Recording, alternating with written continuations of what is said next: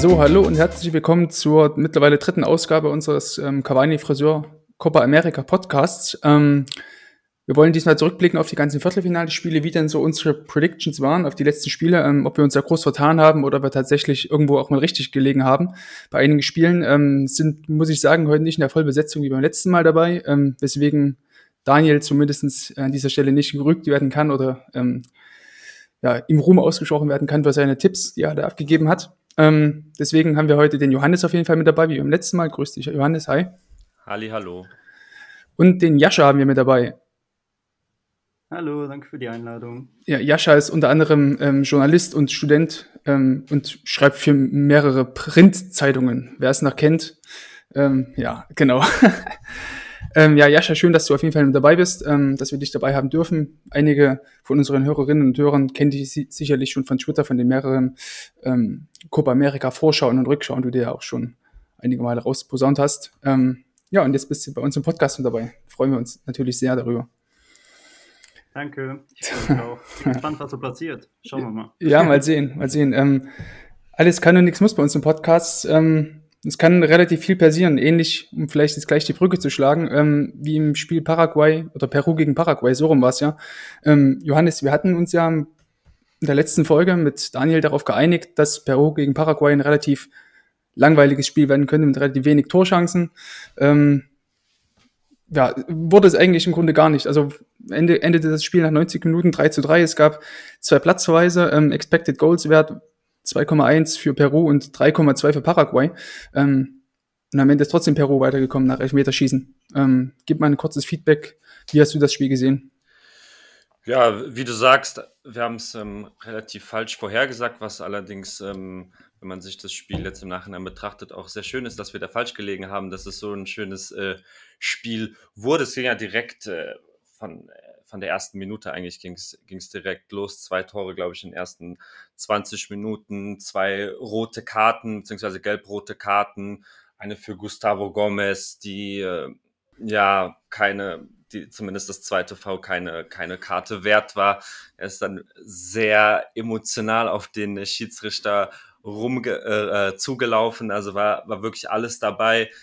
Dann schafft Peru die, die Führung zum 3 zu 2, dann werden äh, Avalos, der wirklich bisher für mich eine Enttäuschung war bei diesem Turnier für Paraguay eingewechselt und der junge Enciso. Und in der Nachspielzeit schafft Avalos dann äh, tatsächlich das, wofür er äh, reingeworfen wurde. Und, und erzielt noch den, den äh, 3 zu 3 Ausgleichstreffer. Kurz vorher hat Carrillo auch noch seine, seine gelb-rote Karte sich leider, leider abgeholt. Das muss man wirklich sagen. Er war für mich der überragende Mann auf dem Platz, sehr, sehr spielfreudig, hat sich auch äh, ja, in, in allen Spielen jetzt immer mehr gesteigert und äh, war voll da und war dann vielleicht äh, am Ende sogar ein bisschen zu, zu übermotiviert, weil hm. so muss, muss er da nicht an den, in den Zweikampf am Ende, am Ende reingehen. Das war ja äh, in der Nähe der Mittellinie, kommt da einfach zu spät. Ist wirklich, wirklich schade, auch jetzt äh, im, im, Hinblick aufs, aufs Halbfinale.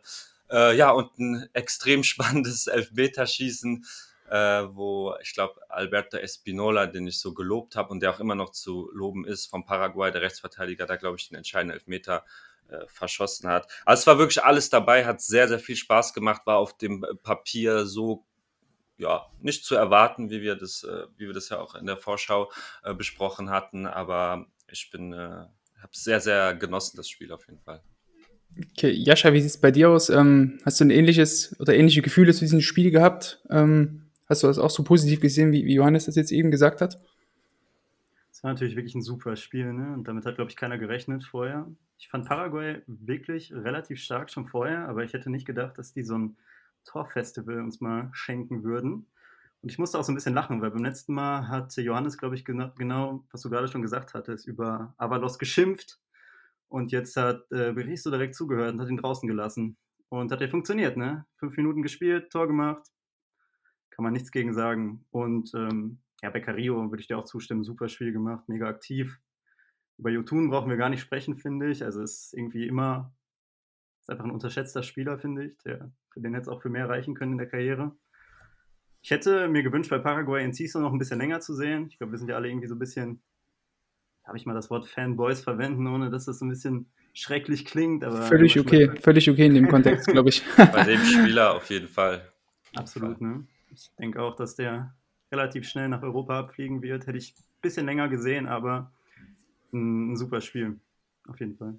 Kleine, Ein äh, kleine Ergänzung noch zu Jotun, der, ähm, der Sechser bei, bei Peru, ähm, hat zusammen mit Lionel Messi ähm, und Edison Cavani und anderem auch noch Valverde die meisten Throughballs gespielt, also quasi Pässe gespielt, ähm, bei denen der Mitspieler dann komplett alleine vor dem Torhüter steht, also alle Mitspieler überspielt hat oder alle Gegenspieler überspielt hat und dann, dass der Mitspieler alleine vor dem Torhüter spielt, steht, ähm, hat Jotun die meisten Pässe zusammen mit Cavani und Messi gespielt, drei Pässe an der Zahl und gleichzeitig auch noch die meisten äh, gewonnenen Tacklings äh, gezeigt bisher bei der Copa.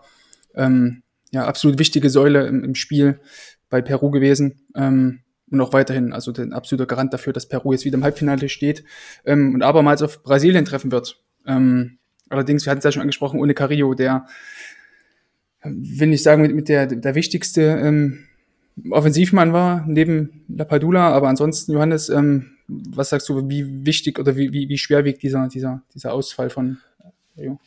Sehr schwer, definitiv. Also, ähm, wenn man es jetzt vergleicht, auch Brasilien hat, äh, da hat Gabriel Jesus ja die rote Karte äh, bekommen. Der wird zu ersetzen sein. Carrillo wird so nicht zu ersetzen sein. Also, das, das ist, ähm, fehlt dann in der Breite im Kader. Äh, es wird eine sehr, sehr, sehr interessante ähm, Frage sein, wie, äh, wie Gareca da reagiert, wie er aufstellen wird, ob er einfach eine, ähm, ob er, ob er Carrillo 1 zu 1 ersetzt mit, ähm, na, wie heißt er? Jetzt habe ich den Namen gerade vergessen. Ah, Raciel Garcia, der wurde auch mehrfach eingewechselt, spielt noch in der heimischen Liga, aber hat da einen relativ guten äh, Eindruck hinterlassen. Das ist eine Möglichkeit. Oder die, die andere Möglichkeit, das ähm, konnte man jetzt, habe ich gelesen, beim, äh, beim Training beobachten. Da hat er mit der Fünferkette gespielt. Das heißt, ähm, Abram, äh, Araujo und äh, Callens, der wieder fit sein wird. In der Innenverteidigung links Marcos Lopez, der mir auch sehr gut eigentlich gefallen hat, spielt in der MLS und ähm, rechts, rechts äh, Gilma Lora äh, ist ein ganz, ganz junger Mann, hat gegen Paraguay in den äh, letzten zwei Minuten da sein äh, Debüt geben können. 20 Jahre von, äh, vom peruanischen Meister Sporting Cristal. Äh, wird so ein bisschen mal ähm, hier und da mit äh, Dani Alves verglichen vom Spiel, äh, Spielstil.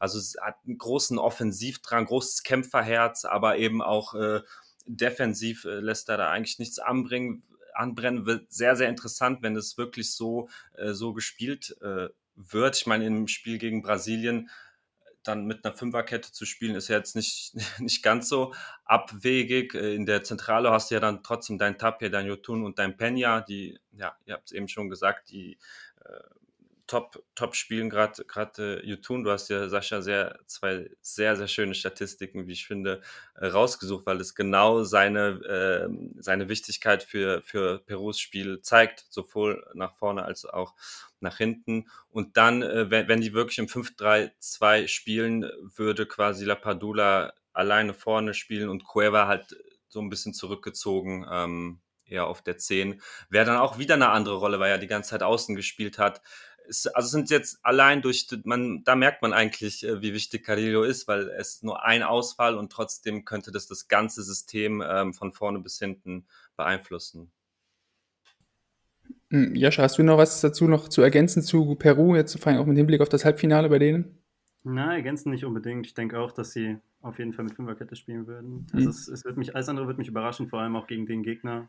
Johannes hat es genauso gesagt. Ähm, Gabriel Jesus kannst du irgendwie ersetzen, hast du vier, fünf andere Spieler, Paqueta, Gabigol, die du da einfach irgendwie reinwerfen kannst, ähm, im Zweifel. Und Peru ist natürlich gar nicht so. Also alles andere als eine Fünferkette wird mich schon arg überraschen.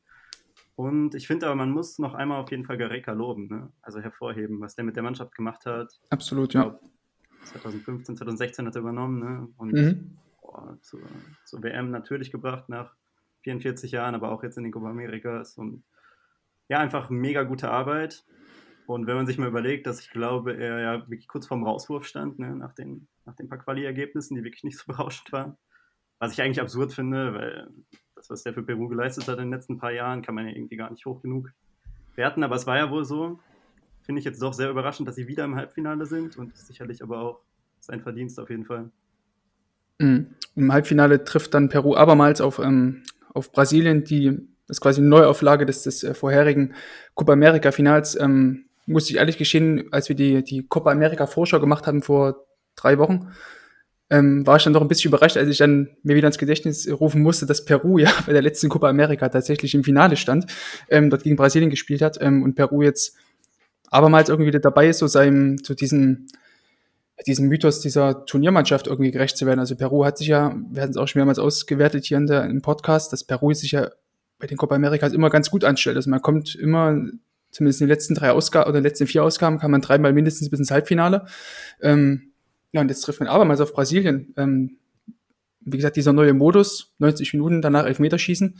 Man hat es gesehen in der anderen Halbfinale, als Brasilien auf Chile traf, ähm, hat sich Brasilien jetzt auch nicht unbedingt drum bekleckert, sicherlich auch geschuldet dieser, dieses frühen oder dieses, äh, da, dass man eine Halbzeit lang oder knapp 40 Minuten lang mit äh, nur 10 Mann gespielt hat, aber ja, wenn, wenn Peru dort ähnlich aktiv verteidigt von hinten weg, also sie sind nicht einfach nur hinten ähm, am Strafraum verigelt oder einigelt und dann die Konter fährt über Lapadula, der vielleicht auch mal Ball, Ball vorn festmacht, könnte ich mir schon ganz gut vorstellen, dass da ja, ein ähnliches enges Spiel drin ist, wie beim letzten Mal, als Brasilien eben jetzt gegen Chile gespielt hat, also ne, dem anderen Viertelfinale. Dann ja, würde ich sagen, steigen wir doch gleich mal dort ein. In das andere Viertelfinale Brasilien gegen, gegen Chile, also wie gesagt 1-0 gewonnen, Expected Goals, für die, die es interessiert, ähm, 1,5 für Brasilien und nur 0,4 für, für Chile. Ähm, wenn, wenn gleich ich sagen muss, dass das 1 zu 0, ähm, also Brasilien hätte eigentlich schon in der ersten Hälfte durchaus führen können. Also wenn man da gerade mal gesehen hat, dass, glaube ich, Firmino hatte in der ersten Halbzeit, wo er am Langpfosten noch ähm, die Hereingabe, Hereingabe von Neymar nicht ganz getroffen hat, da vorbeigerutscht ist am Ball, dann, glaube ich, dann noch ein Fernschuss von Neymar war es, glaube ich, noch, der hätte reingehen können. Also Brasilien hatte da eigentlich auch schon ganz gute Chancen und ähm, wenn man dann auch sieht, was, was Brasilien dann auch selbst Unterzahl der wegverteidigt hatten, immer noch Chancen hatte, ähm, eigentlich hoch verdient. Meine, ich weiß nicht, wie du das jetzt siehst, aber im Prinzip war es trotz der Unterzahl dominierend für Brasilien. Ja, ja, sehe ich auch so. Also das im Gegensatz zu dem äh, anderen Viertelfinale, was wir gerade besprochen haben, lagen wir da ja eigentlich äh, relativ äh, richtig, was jetzt nicht allzu schwer war. Aber Daniel hatte das, glaube ich, letztes Mal äh, gut gesagt. Er hat, kann sich kein Szenario vorstellen, in dem äh, Chile ein Tor schießt.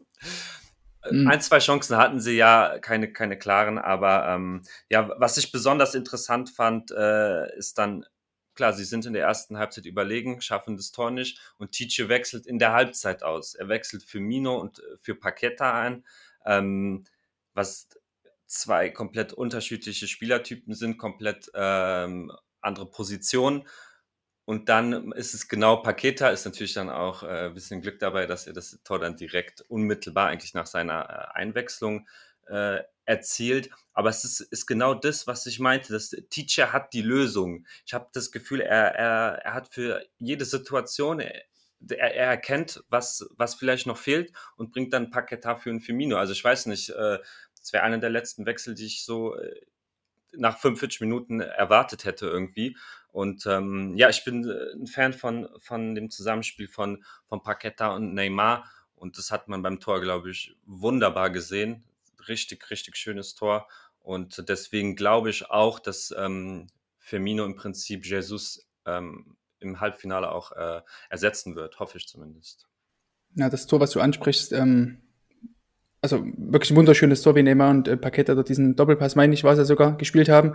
Auch wenn ich finde, ähm, Jascha, kannst du mich gerne korrigieren, aber ich glaube, Pulgar war es ja dort, ähm, den ersten Kontakt gegen Pulgar, äh, nee, doch Pulgar hätte eigentlich gegen Paqueta verteidigen können, diesen ersten Kontakt, glaube ich. Der sich dort extrem lasch hat abkochen lassen, dann konnte Medell eigentlich dann auch gar nicht mehr wirklich eingreifen. Wo, wobei man natürlich sagen muss, dass sich Paqueta sehr gut ähm, dort behauptet äh, hat gegen ihn, aber das Tor war schon erste Klasse, oder? Absolut. Also das war super gut gespielt. Ich habe es auch, also als ich es gesehen habe, das erste Mal habe ich genau das mhm. gedacht, was du jetzt gerade gesagt hast. Irgendwie kann man ein bisschen besser verteidigen. Andererseits, da rechnest du auch nicht mit, oder? Dass da zwei Leute gegen sieben irgendwie so im Volley. Stimmt, ja. Und ich stimmt, was sagen. Ne, war noch mit Außenriss, mit links genau. Außenriss noch, ne? Ja. ja. Aber ich weiß gar nicht, wer den da so reingechippt hat schon am Anfang. Das war auch irgendwie schon so. Das war, glaube ich, äh, wie war denn das? Richarlisa war das, glaube ich, oder? Dachte ich, in rechten Sinn. Auf jeden Fall, ja, dieser, nicht, dieser Chip dort rein, ja. Aber dann war es, mir war es eigentlich für, für Pulgar, oder ich meine, dass es Pulgar war, der, der Paketer dort am Strafraum hätte eigentlich besser verteidigen können und da lässt sich dann fallen will wahrscheinlich eher diesen Freistoß dort für sich haben, aber ja, war mir dann in Summe zu einfach, auch wenn es natürlich sehr gut gemacht war. Kriegst du wahrscheinlich auch manchmal den Freistoß, ne? aber da halt nicht und dann verteidigst du das besser mal. Aber ich finde, was Johannes gerade gesagt hat, dass sich Paqueta und Neymar sehr gut verstehen, das hast du auch beim Jubel gesehen. Ich weiß nicht, ob ihr darauf geachtet mhm. habt hat mich direkt so ein bisschen damals an das erste Tor oder an das erste wichtige Tor von äh, Messi Suarez und Neymar erinnert, gegen Atletico Madrid damals für Barca, wo die auch zu dritt so Arm in Arm irgendwie Richtung Kurve gerannt sind. Und so war das auch. Alle drei irgendwie am Schreien, Paqueta, Neymar und Richarlison, glaube ich. Ähm, also man sieht die Chemie einfach, ne? ist auch wahnsinnig gut in der Mannschaft und in der Offensive sowieso noch mal ein bisschen mehr. Mhm. Und ja, um da jetzt mal auf das, auf das Halbfinale kurz zu kommen, ich glaube nicht, dass Peru da irgendwie das ausrichten kann. Aber sprechen wir vielleicht gleich nochmal ja. darüber. Ja, ähm, ich würde vielleicht mal kurz noch ein, ein zwei Sätze zu Chile sagen. Ähm, was mir bei Chile extrem aufgefallen ist, ist dass ich ähm, Chile extrem selten tatsächlich wirklich bis in den Strafraum vorkombiniert hat und dort auch mal kontrollierte Abschlüsse irgendwie gibt oder aus gefährlichen Zonen wirklich Abschlüsse geben konnte. Ähm, Chile hatte, lasst mich kurz nachzählen, eins, zwei, drei, vier, fünf, fünf Schüsse in der ersten Halbzeit abgegeben. Davon war ein einziger Kopfball innerhalb des 16 Meter Raums, also aus acht Metern. Das war halt ein Kopfball von von äh, Sierra Alta. Aber ansonsten Vargas, äh, Vegas mal aus 37 Metern, Vargas aus 20 Metern, wo Ederson einmal relativ gut pariert hat nach dem Dribbling. Dann Pulga aus 35 Metern, ein Volley-Schuss tatsächlich auch noch. Ähm, und Mena nochmal aus 18 Metern. Ansonsten alle anderen, Brent Brereton aus 16 Metern Kopfball und dann nochmal einmal im Meneses aus dem 16er nochmal ein Volley. Ansonsten alles außerhalb der 16ers. Also muss auch sagen, dass Brasilien das insofern ganz gut gemacht hat und Chile sehr gut aus dem ähm, aus, der, aus den gefährlichen Zonen rausgehalten hat. Also ich finde, Chile hat teilweise viel zu früh irgendwie den Abschluss gesucht. Und sie wirkt auch teilweise ein bisschen überhastet, wahrscheinlich auch mit dem, äh, ja, mit der Tatsache geschuldet, dass Chile vielleicht dachte, okay, wir sind jetzt hier einer mehr, wir, wir müssen jetzt hier irgendwas machen.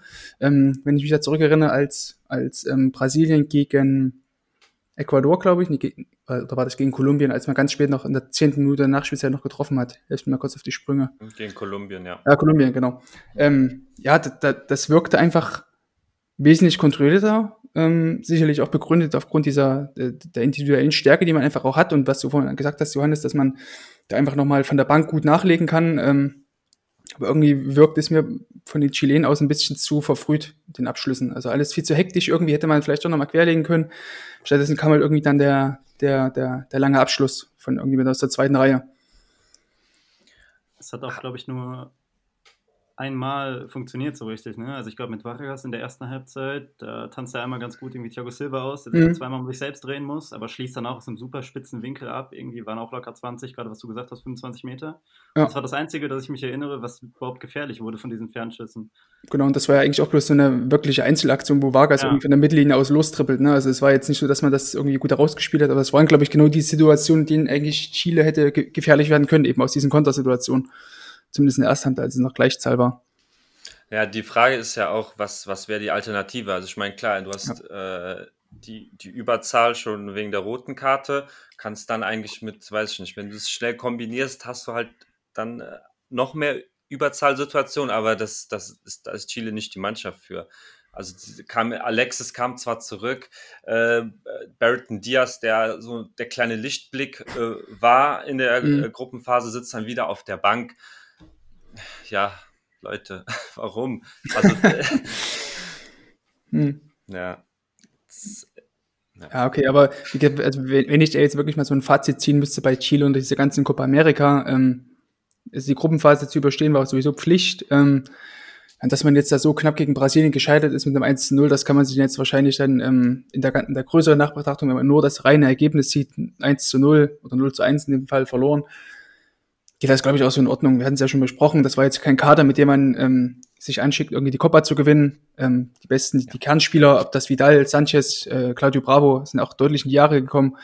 Dem würde ich schon sagen, es war okay, aber halt in einzelnen, also ich hätte schon gedacht, also wer hat aufgrund der, der, der Möglichkeiten, die man gerade im zweiten Durchgang gehabt hätte, ähm, wäre es vielleicht auch ein bisschen, war es vielleicht auch aus Chiles Sicht ein bisschen ärgerlich, dass man da ähm, dann doch noch verloren hat. Also ich glaube, wenn, man auch den, den chilenischen Trainer gesehen hat, für den es ja jetzt, der glaube ich auch erst ein paar Tage vor der Copa America oder ein paar, paar Wochen vor, vor, der Copa America ins Amt gehievt worden ist, ähm, der war ja eigentlich auch das ganze Spiel über Feuer und Flamme. Also wenn du den draußen hast äh, rumschreien sehen, ähm, ja, bei dem hätte ich ja auch schon vorgestellt, dass der gerne noch was mitgenommen hätte tatsächlich, um das mal so äh, platt zu formulieren. Deswegen, ja, okayes Abschneiden in Summe, aber wenn man sich das Spiel genauer anschaut, wäre doch eventuell ein bisschen mehr drin gewesen an guten Tagen. Es muss jetzt endlich der Umbruch kommen. Also, dass, mhm. dass man 2015, äh, 2016 hat man die Copa zweimal gewonnen. Dann war man bei der WM dabei davor. Das, das waren riesige Erfolge. Das war die goldene Generation. Vidal und Alexis sind auch geile Fußballspieler an und für sich. Charakterlich ist es ähm, vielleicht wieder eine andere Frage. Mhm. Aber ähm, man, man muss doch das, das langfristig sehen, dass man jetzt mal wieder was, was Neues, neue Spieler, ähm, Marcelino Nunez, ich bin ein Fan von ihm, der spielt bei Católica, der hat keine Minute gespielt, keine einzige.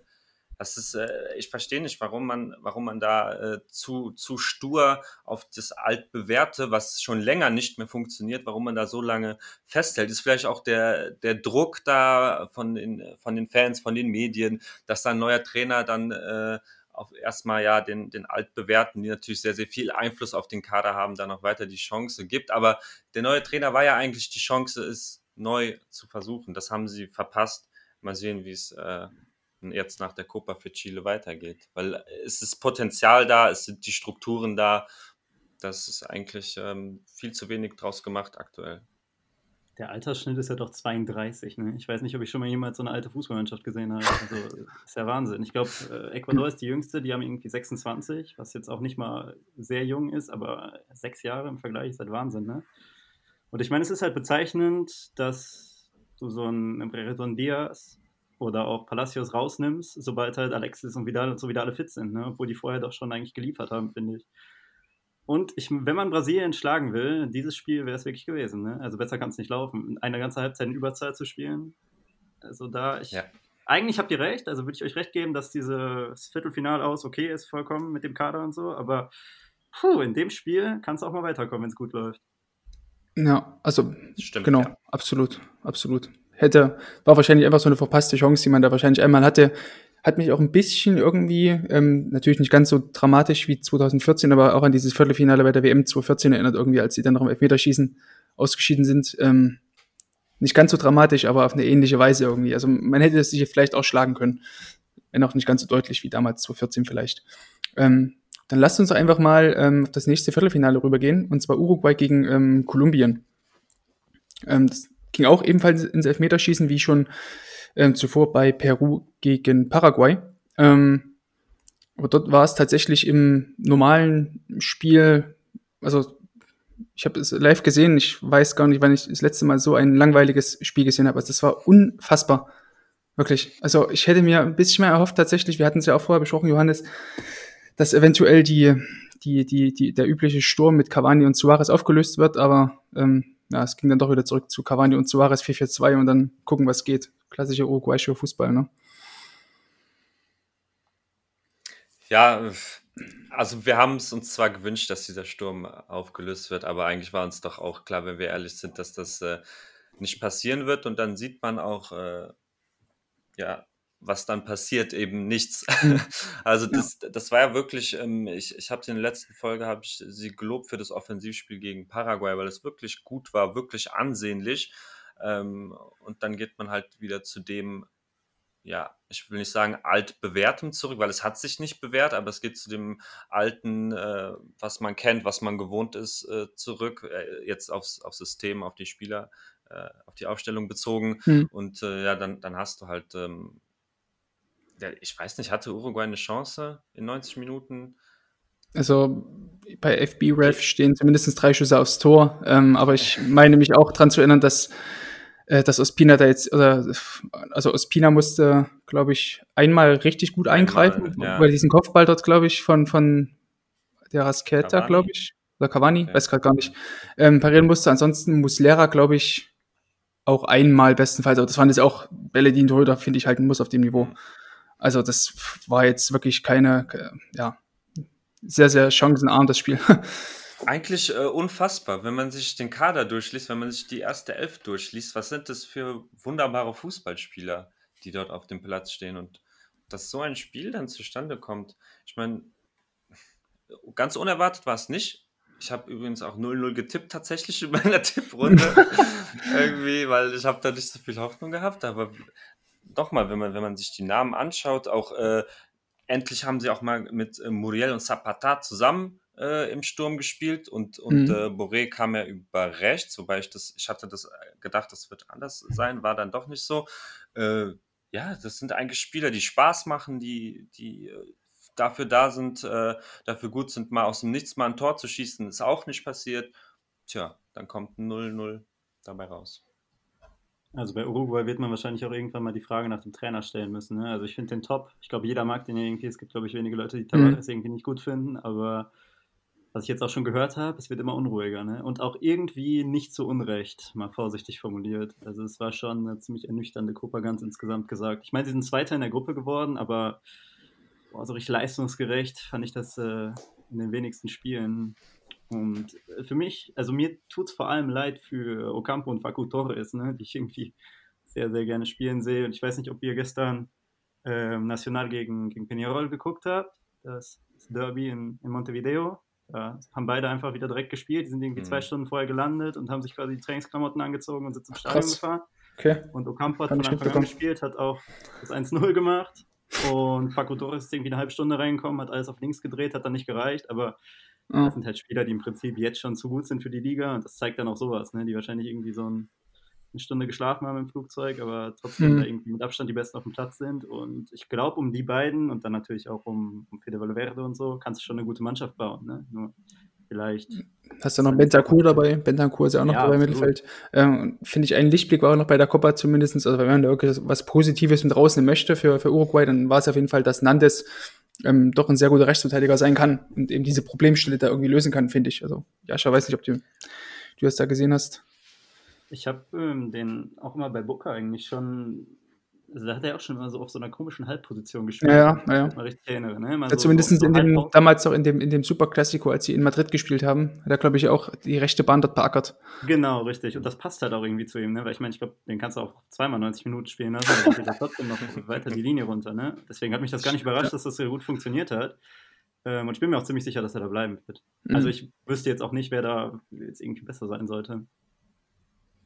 Weiß nicht, Johannes, du als äh, Uruguay na gut, eigentlich Experte für alles, was Südamerika betrifft. Ähm, hat Uruguay da überhaupt irgendjemanden in der Position, der ernannt ist, der jetzt irgendwie gerecht werden könnte?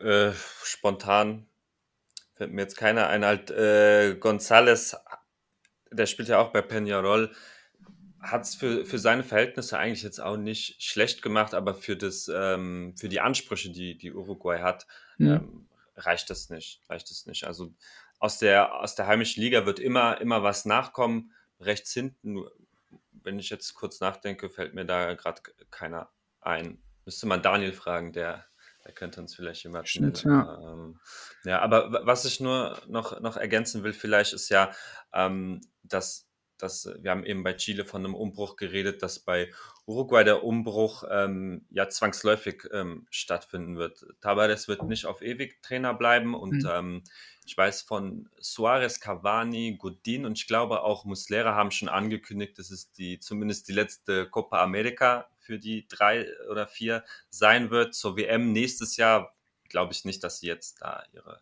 Nationalmannschaftskarriere äh, vorher beenden. Aber dann nach der WM äh, werden einige nachrücken. Man hat ja so, so viel äh, Potenzial. Da ist so, so viel dahinter auf, auf quasi jeder Position.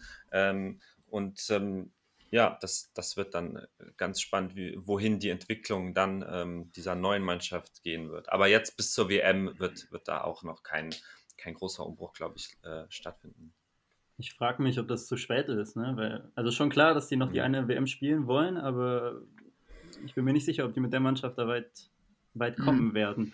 Auf der anderen Seite schätze ich mal, dass Profifußballer bei sowas besonders motiviert sind, wenn das halbe Land schon mhm. sagt, die sind zu alt, dass die dann richtig Bock haben, dann doch nochmal zu zeigen, dass es nicht so ist. Ja. Kann natürlich auch motivierend sein, aber ich habe schon ein bisschen Befürchtungen, ehrlich gesagt, ja, ähm, wobei ja. ich sagen muss, ich glaube, also Muslera wäre, glaube ich, noch von den vier Spielern, also Godin, ähm, Suarez, Cavani, wäre Muslera, glaube ich, noch der Spieler oder der, der Spieler aus der Generation, den man da am ehesten noch, ich will nicht sagen, gebrauchen könnte für diesen Umbruch.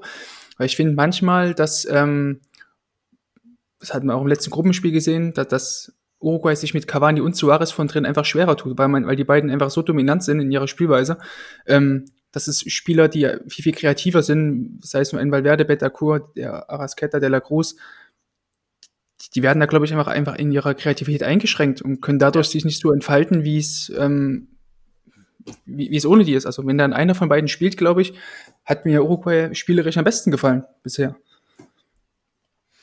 Absolut. Das war, das war ja das äh, eigentlich die Sache, warum, oder ja, wahrscheinlich nicht die einzige Sache, aber mit ein Grund, warum es gegen Paraguay so gut ähm, funktioniert hat. Aber dann sieht man halt, dass äh, es ist halt auch keine einfache Entscheidung, bewusst auf äh, Cavani oder Suarez zu verzichten. Mhm. Das muss man natürlich auch sagen. Ja. Das zwei, zwei Weltklasse-Stürmer, was die letzte Saison äh, abgerissen haben, äh, in ihren Vereinen auch so.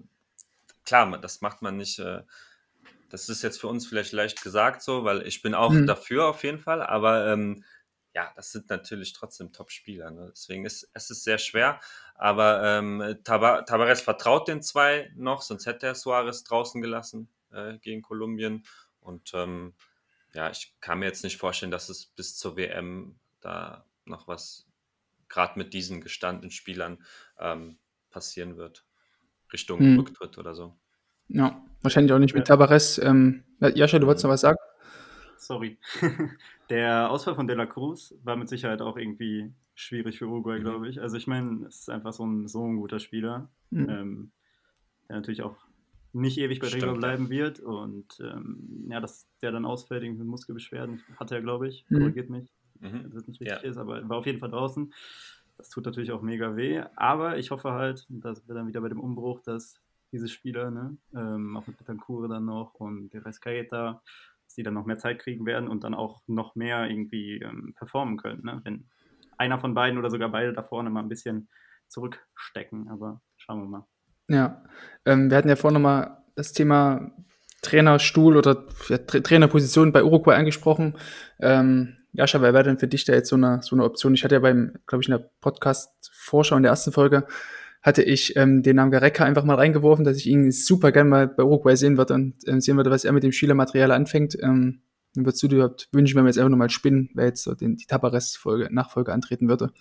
Boah, das, das ist eine richtig schwierige Frage, finde ich. Also ich finde, Gareca wäre natürlich mega spannend und ich glaube auch, dass das ähm, natürlich irgendwie ein Karrierefortschritt in Anführungsstrichen mhm. wäre. Ne?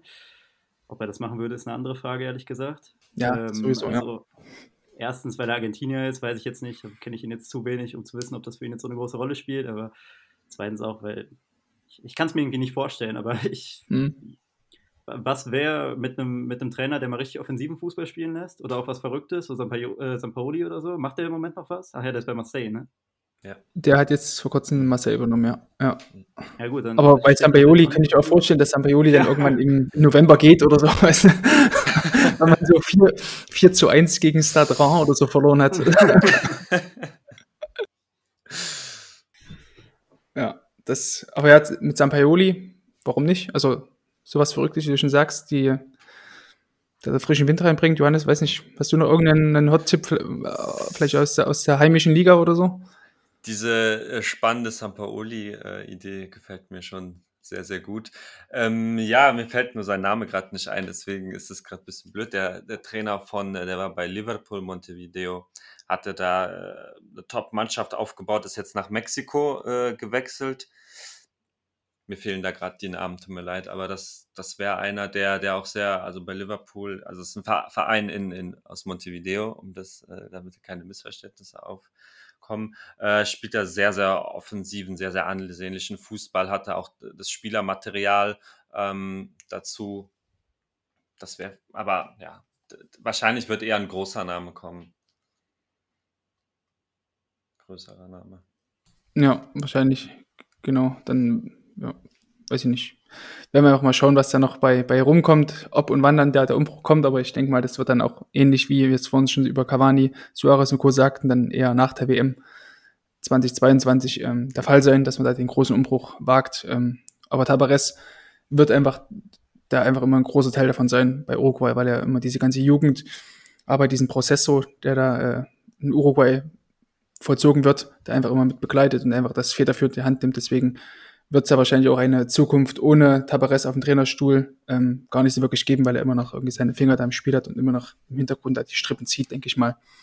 Okay, so viel dazu. Dann würde ich sagen, gehen wir doch zum letzten Viertelfinalspiel. Argentinien gegen Ecuador. Ähm, und es war wieder mal die Show des Lionel Messi, wie es bisher eigentlich auch die ganze Copa America bis dato ist. Ähm, Messi, weiß ich nicht, Jascha, was soll man noch dazu sagen? Ähm, Spiele mit den meisten Toren, die meisten Vorlage, die meisten Schüsse aufs Tor abgegeben, die meisten Triplings. Was haben wir noch? Äh, ich gucke gerade mal eben durch die ganzen, ähm, durch die ganzen Statistiken, non penalty äh, also nicht Elfmeter-Tore pro 90 Minuten 1,4 bei Lionel Messi. Tore, Assists 8. äh, ja, das, Hast du irgendwas zu den Typen zu sagen, was nicht irgendwie alle schon wissen so? Also Janis und ich haben auch in der Nacht, glaube ich, noch bei Twitter oder am nächsten Morgen, ich weiß nicht mehr, irgendwie kurz geschrieben. Mhm. Und es war auch einfach so, der, der Tenor war irgendwie, ähm, man muss wirklich eigentlich jetzt wirklich jede Nacht aufstehen noch, solange wir noch die Chance haben, den Spielen zu sehen mhm. und sich äh, das einfach anschauen. Ne? Weil wir wissen ja alle, was er macht. Und das Besondere ist ja irgendwie, dass uns das nicht mehr so besonders vorkommt. Also so zwei Vorlagen und Freistoßtor, das ist mhm. halt so normales Business irgendwie. Ne? Ja. Einfach, ähm, einfach Wahnsinn. Fehlen mir die Worte quasi. Absolut, ja. Und war wieder mal gegen Ecuador. Ähm, spielentscheidender Mann hat ein, ein Tor selber geschossen per Freistoß ähm, in der Nachspielzeit, wobei ich hatte heute auch schon mal auf Twitter geschrieben, bei Freistößen vom, von der 16er Kante in die Torwart-Ecke ähm, was, was für eine Möglichkeit hat der Stürmer dort aus so einer Position? Also er kann eigentlich nur, also lupfen geht schon mal sehr schlecht, weil jeder Ball quasi drüber gelupft wird und sich dann wieder senkt, dann wird der Ball viel zu langsam fliegen, der wäre der Torhüter noch da. Ähm, bei scharfen Schüssen direkt durch die Mauer und dann irgendwie abgefälscht, würde ich den Torhüter niemals den Vorwurf machen, ähm, weil das immer passieren kann oder sich die Mauer auflöst oder wie auch immer. Ähm, unten drunter durch geht der mittlerweile auch so gut wie gar nicht mehr, weil sich ja immer irgendwie einer unten hinter diese Mauer legt. Ähm, deswegen musst du bei solchen Situationen eigentlich als Torhüter die kurze Ecke dicht machen, bleib in deiner Torwart-Ecke stehen und einfach nur irgendwie hoffen, dass wenn der Ball zu dir kommt, dass du dann die Arme schnell genug bekommst, weil alles andere da irgendwie zu versuchen, hinter die Mauer noch Bälle zu äh, ja, erhechten dort zu spekulieren, finde ich, äh, ist einfach viel zu großes Risiko. Also von meiner Seite aus war das, finde ich, ein Torwartfehler an der Stelle, äh, um das hier mal kurz durchzuanalysieren. Ähm, und generell, ja, weiß nicht, wie ihr das gesehen habt, ähm, aber ähm, Galindes, also Hernan Galindes von, von Ecuador, der Keeper, hat auch kein gutes Spiel gemacht. Das hat, glaube ich, bei dem ersten Tor ja noch Lautaro Martinez das komplett umgemäht. Also hat eigentlich schon Glück, dass es da keine rote Karte gab, finde ich. Weil der Martinez dort im 1 gegen 1 alles noch einen Ball raus, also quasi einen tief gesteckten Ball irgendwie noch abgrätschen wollte. Hat das Martinez komplett weggenommen und dann nimmt sich Messi den Ball und legt ihn wirklich mit einer Wahnsinnsübersicht eigentlich nochmal quer. Ich hätte gar nicht gedacht, dass Messi den nochmal quer legt. Wahrscheinlich hätten das auch 95 Prozent der Spieler gar nicht gemacht. Ähm, und dann konnte ähm, Rodrigo de Paul sein erstes äh, Tor in der Nationalmannschaftskarriere überhaupt schießen. In 26 Spielen. Ähm, Johannes, hast du noch irgendwas zu dem Spiel noch zu sagen? Warst du beeindruckt von Ecuador, dass man, also was heißt beeindruckt? Also Ecuador hat mich auch nicht so überzeugt, oder wie sieht es bei dir aus? Ähm, nee, die, die Chancen, die, die Ecuador hatte, würde ich eher noch darauf zurückführen, dass, dass Argentinien hinten noch, noch nicht perfekt spielt, sozusagen. Also, mhm. dass, dass sie noch zu viel zulassen, das, das ähm, ähm, würde ich eher als, als Grund dafür aus, äh, anführen, warum Ecuador da zu Torchancen kam. Ähm, ja, zu, zu Messi will ich aber auch noch was sagen. Du hast, hast es äh, wenn der, wenn der Freistoß nicht der, nicht der genialste Moment war, dann war es eben die, die Tor, mhm. Torvorarbeit, die du, die du gerade ähm, er, erwähnt hast. Also das ist ja, er hat ja eigentlich das, ja, was waren das, 18, 19 Meter, mhm. kein Torwart im Tor, linke Seite, ja, wie du sagst, den, den hat jeder, jeder versucht, aber dann diesen, kompletten Querpass, äh, fast schon nach hinten gefühlt, also nicht, aber fast, fast schon. Äh, da De Paul zu sehen, äh, top. Und auch nochmal, ähm, weil Jascha hat das vorhin schön gesagt, bei, bei Brasilien, wie Paquetá mit Neymar gejubelt hat, so fand ich es noch schöner, wie, wie ähm, alle zusammen mit, mit Messi gejubelt haben. Also das mhm. hat auch, äh, es wird ja manchmal so äh, in den Medien dann so ein bisschen äh, aufgebauscht, dass ja, Messi ist dann da, der irgendwie, der über allem steht und der hat eine größere Geburtstagstorte bekommen als Paredes. So, ja, okay, aber man, man sieht, das ist, das ist ein Team, so, die, die spielen zusammen, die, da kämpft einer für, für alle. Äh, auch, auch beim ähm, zweiten Tor, die Maria macht super Druck, bleibt dann aber weg, dass Messi einfach rüberlegt. Das passt, das passt. Also vorne, ja, absolut mhm. überzeugend. Mhm. Hinten verbesserungswürdig ja. noch etwas. Das war tatsächlich auch dann der Moment, als das Spiel hätte vielleicht auch noch kippen können. Da stand es ja noch 0-0. Ähm, das war die, die Szene, als, ähm, ich glaube, Lautaro Martinez hat da, glaube ich, eine riesen Chance noch vergeben in der ersten Halbzeit. Und danach hatte dann ja ähm, Ecuador noch so eine relativ gute Chance, die Flanke von Luis Diaz, glaube ich, von links reinkam, als Martinez im Tor dort vorbeigesegelt ist und dann Zapata, glaube ich, den Kopfball nicht richtig getroffen hat.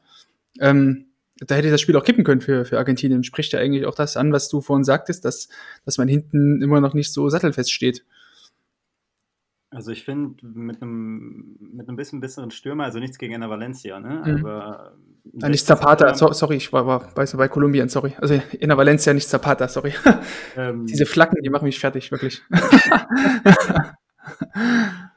hm, ein richtig guter Stürmer, ne? Macht mhm. auch zwei Tore in dem Spiel, würde ich mal sagen. Also irgendwie das kann halt auch 4-2, 5-3 genau. ausgehen. Aber mhm. Also wenn Argentinien eine große Schwachstelle hat, dann ist es auf jeden Fall die Defensive. Ne? Ich verstehe auch nicht so richtig, warum Otamendi da immer noch spielt. Ähm, das sind Fragen, ähm, die wir versucht haben, schon in der ersten Folge zu klären. Also Das ist halt irgendwie schwierig, ne? Mhm. Und ähm, noch eine Geschichte zu, mhm. zu Galindes. Ich weiß nicht, ob ihr es gelesen habt, äh, mit dem Torwart von Ecuador, wo du es gerade angesprochen hast, dass er eigentlich Argentinier ist und selber Jahrgang wie Messi und auch in Rosario geboren. Und dass Ach, er und Angel Di Maria und Messi irgendwie zusammen in Rosario, zusammen und gegeneinander irgendwie immer äh, gespielt haben. Und dann ist er, glaube ich, zu, zu Quilmes gegangen irgendwann. Ist, glaube ich, erst mit Rosario zentral abgestiegen, dann zu Quilmes gegangen. Liebe Grüße ähm, an Andy Geipel an der Stelle. Sein Richtig. Club, ja. Und ähm, konnte sich da aber nie so richtig durchsetzen. Ist dann, glaube ich, sogar in die Reserve gerutscht irgendwie und dann mhm. in die zweite ecuadorianische Liga gewechselt, was man sich, glaube ich, auch erstmal trauen Krass. muss. Ja. Und ist dann mit denen aufgestiegen und ist jetzt einfach Stammtorwart der Nationalmannschaft, weil er nach ein paar Jahren eingebürgert wurde und sich dann durchgesetzt hat. Fand ich eine ganz schöne Geschichte, weil nice. er und die Maria sich da so umarmt haben nach dem Spiel. Okay, und, ja. Ähm, war schon ganz, cool. ganz schön, ne? Fußball, wunderbar. Absolut, absolut. Nette Story auf jeden Fall dazu zu dem ganzen Thema. Ähm, was mich noch so beeindruckt hat bei Argentinien, ähm, trotz des ganzen Drucks, den man da hinten teilweise auch hatte, werden sie angesprochen mit den Kontersituationen über, ähm, fallen gerade auch über die ecuadorianische linke Seite, wo, äh, wie hieß er nochmal, der Linksverteidiger, ähm, Perez Estupinian gespielt hat, wenn ich richtig ausgesprochen habe ich hoffe. Äh, ja, Johannes nickt. Sehr gut. ähm, ähm, muss ich sagen, dass man es trotzdem geschafft hat, ziemlich gut ähm, brenzlige Situation irgendwie trotzdem noch sauber zu klären. Also man hat jetzt nicht irgendwelche zweiten Bälle, die Ecuador dann noch ähm, aufs Tor irgendwie geschossen hat oder da Nachschüsse kamen oder so. Ähm, wenn man auf die Zahlen guckt, Argentinien hatte in dem ganzen Spiel 35 Clearances. Ähm, in dem ganzen Viertelfinalspiel war das der absolut höchste Wert. Die, die zweitmeiste hatte dann noch ähm, tatsächlich Peru mit 30. Also Argentinien, finde ich, hat das dann trotzdem in der Klarheit, die man hatte, ja, man hat einige Situationen zugelassen, gerade über die linke Seite, gerade noch wenn dann Otamendi irgendwie in Zweikämpfe verwickelt war. Ähm, aber wenn man dann auch mal hinten an den Ball kam, hat man dann die Bälle auch sauber geklärt. Ähm, da würde sich wahrscheinlich jeder Kreisliga-Trainer jetzt irgendwie eine Trainer aus dem Augewinkel wischen. Ähm, aber muss echt sagen, dass das okay war, finde ich. Also, wie gesagt, in den einzelnen Situationen kann man darüber reden, dass da Argentinien vielleicht zu viel zugelassen hat, aber in der Klarheit der Aktion, finde ich, war das durchaus in Ordnung, was Argentinien hinten gemacht hat. Ja, die Null stand am Ende, ne? Also absolut, ja. Spricht auf jeden Fall für meine These, das dass spricht auf jeden Fall für meine These, dass ähm, mit Emi Martinez im Tor mehr zu holen ist als mit Armani. Aktuell. Aber mal sehen, wenn er dann auch mal defensiv noch mehr gefordert wird. Wie gesagt, eine Flanke unten drunter durchgerutscht wird man jetzt sehen, wie es dann ähm, im, im, Halbfinale jetzt gegen Kolumbien weitergeht. Würde ich sagen, bleiben wir jetzt gleich schon dort bei dem Halbfinale gegen Kolumbien. Ähm, Jascha, was würdest du sagen? Kann Kolumbien auch nochmal eine kleine Überraschung für eine, für eine kleine Überraschung sorgen oder ähm, ist auch wieder Schluss im Halbfinale? Also ich denke zwar, dass Argentinien gewinnen wird, aber ich würde nicht allzu viel Geld darauf setzen. Ähm, ich finde, Kolumbien ist nach wie vor irgendwie ein gefährlicher Gegner. Mhm. Ähm, zum Beispiel hat mir, Johannes hat es eben schon ein bisschen angedeutet, Boré irgendwie auf so einer komischen Außenhalbposition richtig gut gefallen. Also Grüße gehen raus nach Frankfurt. Ne? Ähm, das könnte schon was werden. Ich bin mir relativ sicher, dass Argentinien diesmal versuchen wird, ein bisschen mehr noch über Außen zu spielen. Entweder, weil ich fand die beiden Außenverteidiger von Kolumbien jetzt nicht so gut, wenn ich ähm, mich da richtig erinnere. Ähm, wer war es denn nochmal? Munoz und Munoz. Ja. Ähm, fand ich so mittel. Hm. Und was natürlich auch ein Ding ist, Remina ist ein guter Verteidiger, aber ist natürlich gar nicht wendig. Und den würde ich ganz gerne mal gegen Nico Gonzalez in so ein paar Dribblings sehen. Da bin ich mir nicht ganz sicher, wie weit das funktionieren wird. Nichtsdestotrotz, nach vorne, du hast es eben auch schon gesagt, ähm, haben die super Leute. Also es würde mich jetzt nicht massiv über, überraschen, wenn Kolumbien weiterkäme, aber ich denke trotzdem, wenn es normal läuft, dass Argentinien das machen sollte. Würde ich tatsächlich genauso sehen. Vielleicht jetzt keine große Überraschung, aber ähm, ja, Argentinien ist, ist der Favorit.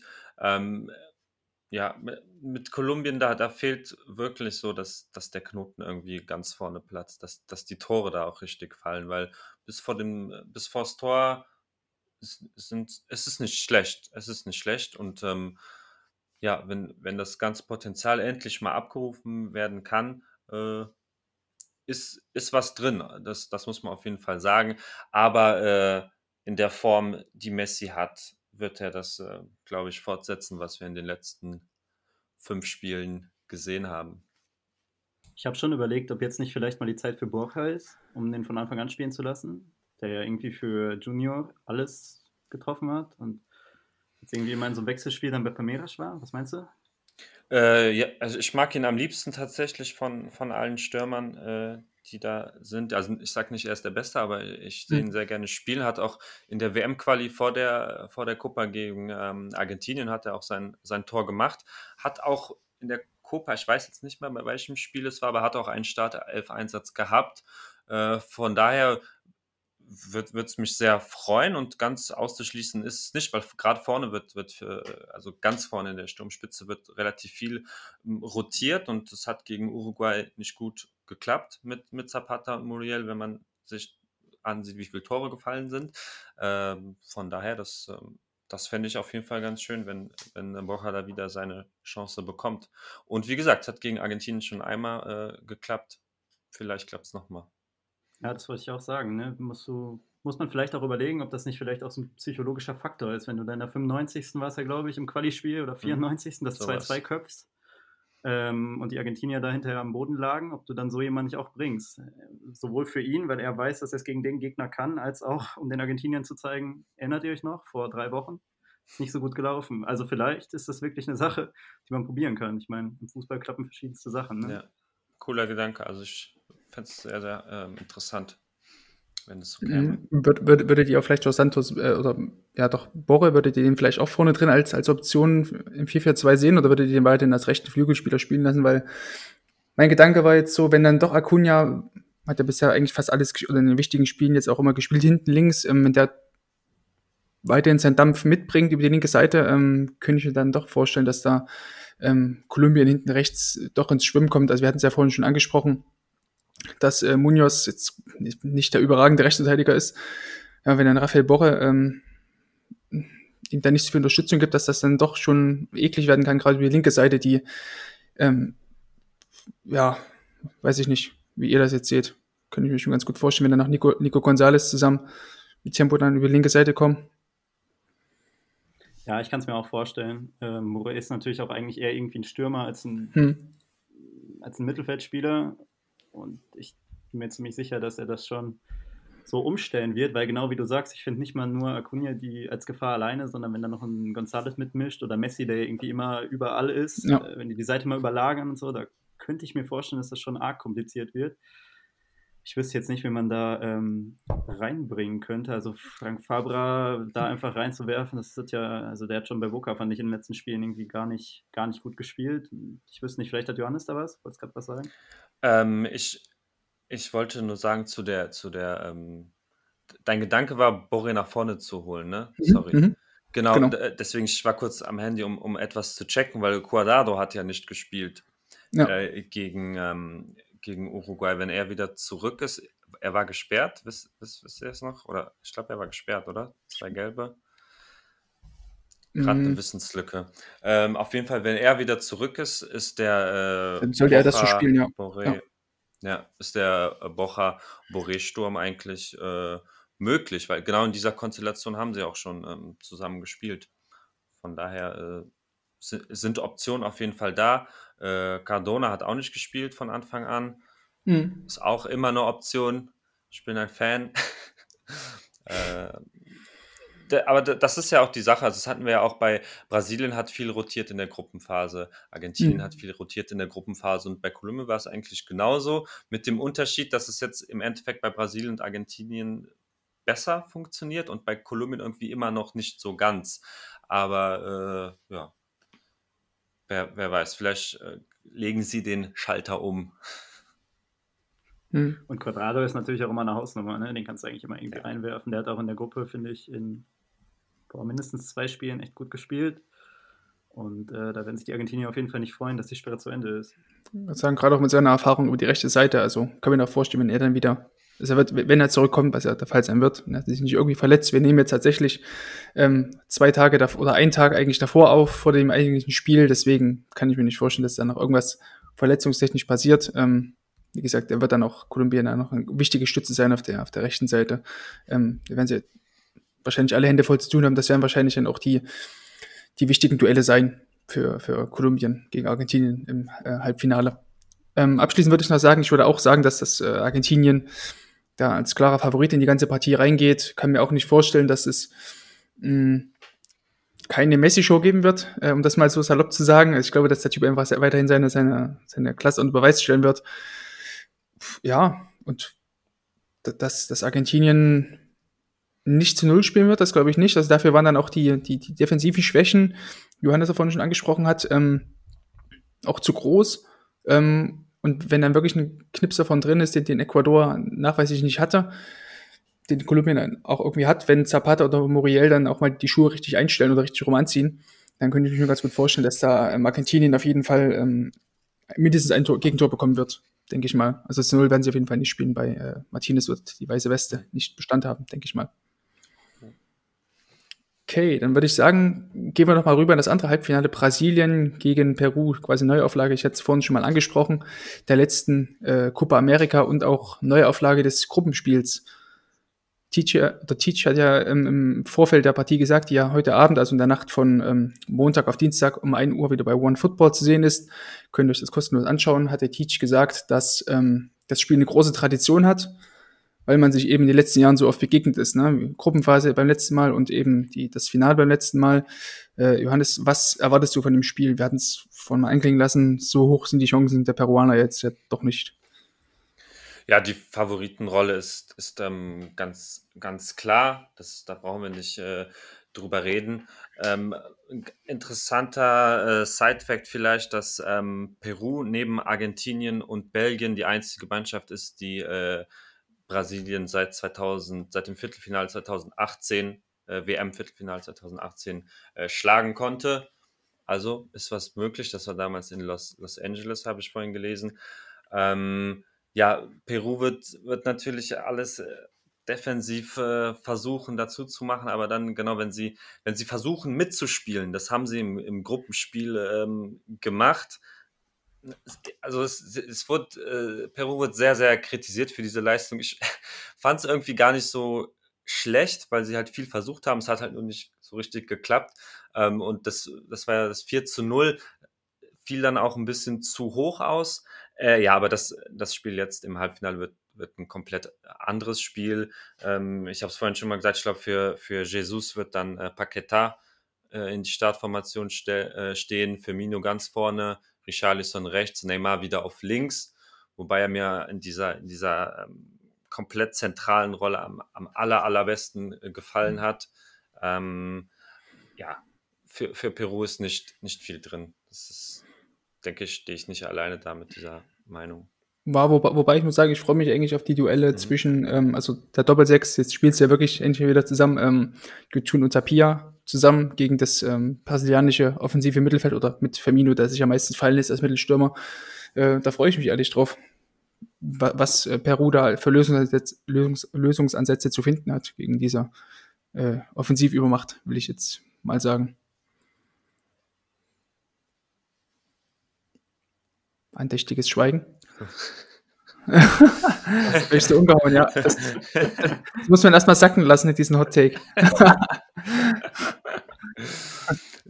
Nein, klar, du hast äh, mit, mit äh, Tapia und Jutun, klar hast du da zwei, zwei zentrale Spieler, die da ähm, ja das Spiel auf jeden Fall beeinflussen werden und, und ähm, wenn sie wirklich mit der Fünferkette spielen, dann mit, mit Lopez und, und Laura zwei ganz junge äh, Männer da haben, dann dann wird es auch vielleicht ein bisschen äh, überraschend, Bra für, Bra für Brasilien überraschend. Aber die, die Qualität insgesamt ist, ist doch irgendwie zu, zu hoch für, für Peru. Also es, es werden gerade, ja, du, du, sagst es richtig, das werden, das werden spannende Duelle, gerade diese äh, Neymar, Firmino, Tapia, Jotun, je nachdem, wo, wo Neymar jetzt im Endeffekt spielen wird. Aber da, das, hat, das haben, hat Brasilien ja eigentlich schon jetzt die ganzen, in den ganzen Spielen ähm, dann gezeigt, dass sie da immer die Oberhand ähm, ja, behalten werden. Es ist ja auch schon fast Tradition, dass Peru irgendwie eine Klatsche kriegt in der Gruppenphase von Brasilien und mhm. dann äh, in der Co-Phase noch mal ein bisschen enger macht. 2019 haben sie, glaube ich, sogar 5-0 verloren. Ähm, insofern, mhm. ja. ja. ich denke auch nicht, dass Peru da irgendwas machen kann. Also es wenn nicht alles, alles irgendwie schief geht bei Brasilien, wird das eine relativ deutliche Angelegenheit. Mhm. Wird wahrscheinlich auf, die ähnliche, auf diesen ähnlichen Matchplan hinauslaufen wie bei Chile. Also versuchen dann sich irgendwie ins Elfmeterschießen zu retten und dann wird halt gewürfelt. Ne? Das, das denke ich auch. Aber wenn dann genau noch ähm, sowas wie eben im Spiel gegen Chile eintritt, wie eine rote Karte, sowas, ja, das ist dann natürlich komplett andere Situation. Also Peru würde es allemal äh, mehr zutrauen, dass sie dann in Überzahl wesentlich gefährlicher mhm. sind als, als Chile. Deswegen, das, das darf man nicht vergessen. Ähm, das, mhm. das, sind dann aber, halt so, so ja. Kleinigkeiten, die man vorher irgendwie natürlich nicht so voraussagen kann. Aber unmöglich ist es ist auf keinen Fall. Also Peru hat sich auch eigentlich von Spiel zu Spiel gesteigert. Das gefällt mir schon gut. Also so, so, Absolut, so ist ja. es ja nicht. Ja, wobei ich denke, dass äh, Carillo Fehlen zu großer, äh, einfach zu großer Nachteil ist. Also das kann man, glaube ich, nicht, mhm. gerade im Konterspiel, wenn man dann eben ohnehin schon wenig Ballbesitz hat gegen übermächtig anmutende Brasilianer, ähm, ja, dann, wenn dann die Konter nicht schnell genug ausgespielt werden können, kann ich mir da nicht vorstellen, dass dann irgendwie die, die, die Offensive dort äh, noch Akzente nach vorne setzen kann oder zumindest entlastende Angriffe nach vorne setzen kann. Ähm, ja, den, den Keeper der Perus fand ich es auch nicht immer überragend tatsächlich. Ähm, der dort hinten wie, wie Farinias oder so bei Venezuela dort das Spiel irgendwie mit, mit zwei, drei überragenden Paraden dort nochmal im Alleingang entscheiden kann. Deswegen bin ich auch voll bei euch, dass das Brasilien das Ding knapp, aber dann doch irgendwie auch souverän äh, ins Finale schaukeln wird. Vermutlich, ja. Yes. Okay, gut, dann würde ich sagen, dann haben wir sie eigentlich schon unsere, unsere Predictions für die beiden Spiele. Also wird es dann wahrscheinlich das Traumfinale zwischen Argentinien und äh, Brasilien geben.